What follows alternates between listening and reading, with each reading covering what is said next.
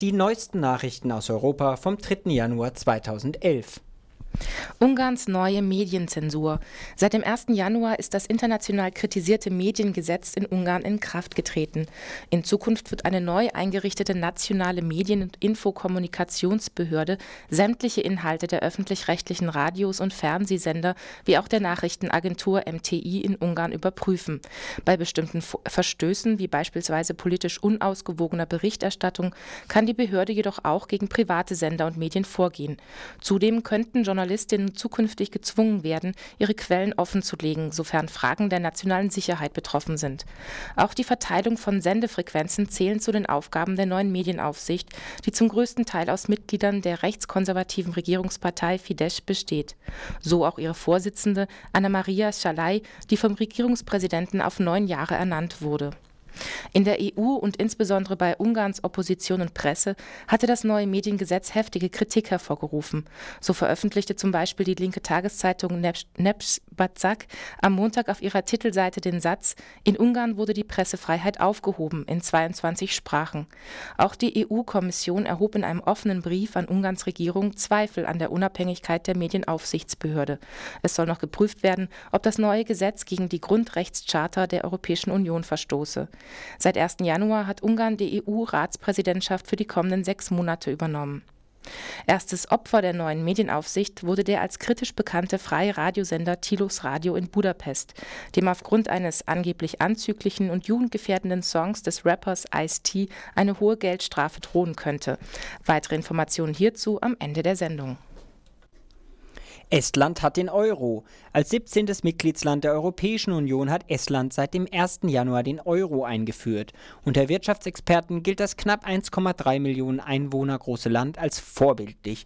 So beträgt das aktuelle Haushaltsdefizit Estlands lediglich 1,5 Prozent des Bruttoinlandsproduktes. Im Vergleich dazu ist Deutschlands Defizit Defizit gleich doppelt so hoch. Doch laut Umfragen stehen lediglich die Hälfte aller Estinnen und Esten der Euro-Einführung positiv gegenüber. Kritische Stimmen werfen der Regierung etwa vor, drastische Kürzungen der Renten, Arbeitslosen- und Kindergelder betrieben und Privatisierungen gefördert zu haben, um Brüssels Kriterien einzuhalten. Zaun um Griechenland. Griechenland hat seine Pläne, Flüchtlinge mit einem hunderte Kilometer langen Zaun abzuwehren, zwar nicht aufgehoben, jedoch aufgrund Kritiken eingeschränkt. Statt der ursprünglich über 200 Kilometer, Kilometer soll der Zaun entlang der griechisch-türkischen Grenze nur noch 12 Kilometer Länge betragen. Der griechische Minister für Heimatschutz Christos Christos Papoutsis hatte ursprünglich angekündigt, entlang der türkischen Grenze einen Zaun nach Vorbild des Grenzzaunes zwischen den USA und Mexiko errichten zu wollen. Im vergangenen Jahr sei die Zahl der Flüchtlinge, insbesondere aus Ländern wie dem Irak, Afghanistan oder Somalia, die über die griechisch-türkische Grenze in die EU gelangen, stark angestiegen.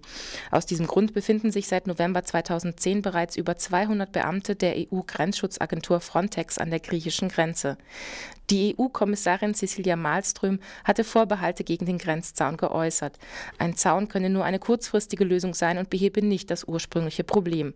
Malmström forderte die griechische Regierung zu Reformen der Einwanderungs- und Asylpolitik auf. Auch die Menschenrechtsorganisation Amnesty International hatte den geplanten Grenzzaun kritisiert. Athen verstoße damit gegen die Menschenrechtsprinzipien der Europäischen Union. Wolfgang Grenz von Amnesty International sagte in einem Interview gegenüber der Frankfurter Rundschau, es sei ein Armutszeugnis, dass sich die EU als Insel der Reichen gegen Menschen abschotte, die vor Verfolgung oder Armut fliehen. Bericht von Reporter ohne Grenzen. Laut einem Bericht von Reporter ohne Grenzen seien im Jahr 2010 57 Journalistinnen und Journalisten in 25 Ländern getötet worden. Darunter kamen elf Journalisten in Pakistan, sieben im Irak sowie sieben in Mexiko ums Leben.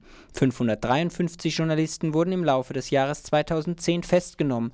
Die meisten von ihnen sitzen im Iran, in China und in Eritrea in Haft. Die Zahl der körperlichen Übergriffe und Drohungen gegen Journalisten sei in Europa und der GUS-Region im Unterschied zu anderen Weltregionen deutlich gestiegen. Vor allem in Ländern mit landesweiten Wahlen wie Aserbaidschan, der Ukraine und Belarus verzeichnete Reporter ohne Grenzen einen Anstieg der Gewalt gegen Medienmitarbeiter.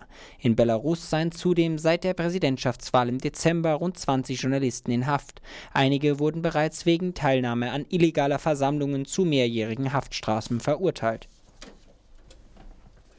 Verhandlungsgespräche in der Elfenbeinküste. Nach den vergangenen Unruhen in der Elfenbeinküste soll es am heutigen Montag zu Verhandlungsgesprächen zwischen den Staatspräsidenten Benins, Sierra Leones, Kap Verdes und Kenias mit dem ehemaligen Präsidenten der Elfenbeinküste Laurent Gbagbo kommen.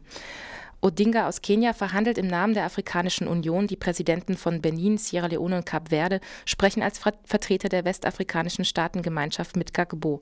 Die internationale Gemeinschaft erkennt Alassane Ouattara als rechtmäßigen Präsidenten des Landes an. Die Wahlkommission hatte ihn zum Sieger der Präsidentschaftswahl vom 28. November erklärt. Gagbo erkennt das Ergebnis bis heute nicht an. In den vergangenen Wochen war es in der Elfenbeinküste immer wieder zu gewaltsamen Zusammenstößen zwischen Anhängern beider Lager gekommen. Mindestens 200 Menschen kamen dabei dabei ums Leben. Der international anerkannte Wahlsieger Alassane Ouattara hält sich beschützt von UN-Blauhelm-Soldaten in Abidjan auf. Soweit die Fokus Europa Nachrichten vom 3. Januar 2011.